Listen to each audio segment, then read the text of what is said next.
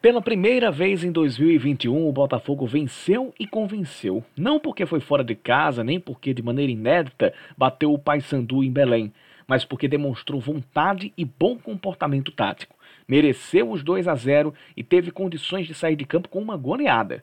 Diante de um papão que facilmente foi papado, o Botafogo, após 17 partidas, finalmente encaixa um desempenho com mais pontos positivos do que negativos.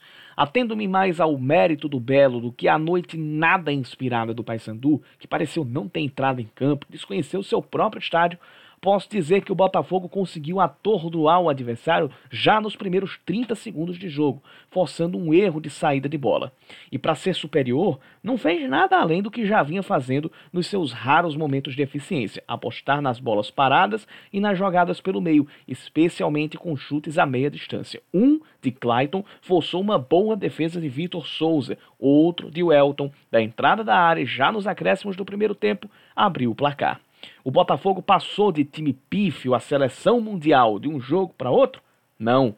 Acontece que os lampejos se tornaram uma constante. O que era visto duas ou três vezes foi visto no jogo quase todo. Os números não mentem. O Belo finalizou nove vezes contra apenas duas do Paysandu e o jogo era lá. E boa parte dessas finalizações surgiu de um apetrecho tático bem descoberto pelo técnico Gerson Guzmão. Ao deixar Marcos Aurélio do banco de reservas e entrar com Juninho um pouco mais adiantado que Pablo e Amaral, ele montou uma espécie de primeira linha de quatro à frente dos dois volantes, com Juninho e Clayton por dentro, o Elton e Luan Lúcio nas pontas, o que deixou a marcação mais alta, pressionando a saída de bola do Paysandu e roubando bolas no campo de defesa do time treinado por Vinícius Eutrópio. Em nenhum momento ele se ligou na estratégia montada por Guzmão e o cumprimento dessa função foi quase perfeito, tendo inclusive gerado o lance do primeiro gol.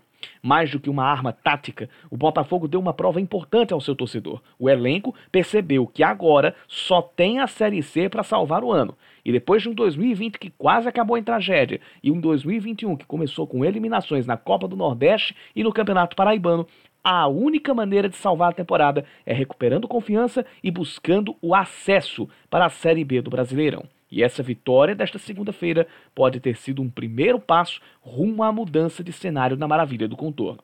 Domingo, contra o Volta Redonda em casa, o Belo tem a chance de consolidar uma arrancada e de fazer com que o jogo contra o Paysandu não tenha sido uma simples obra do acaso.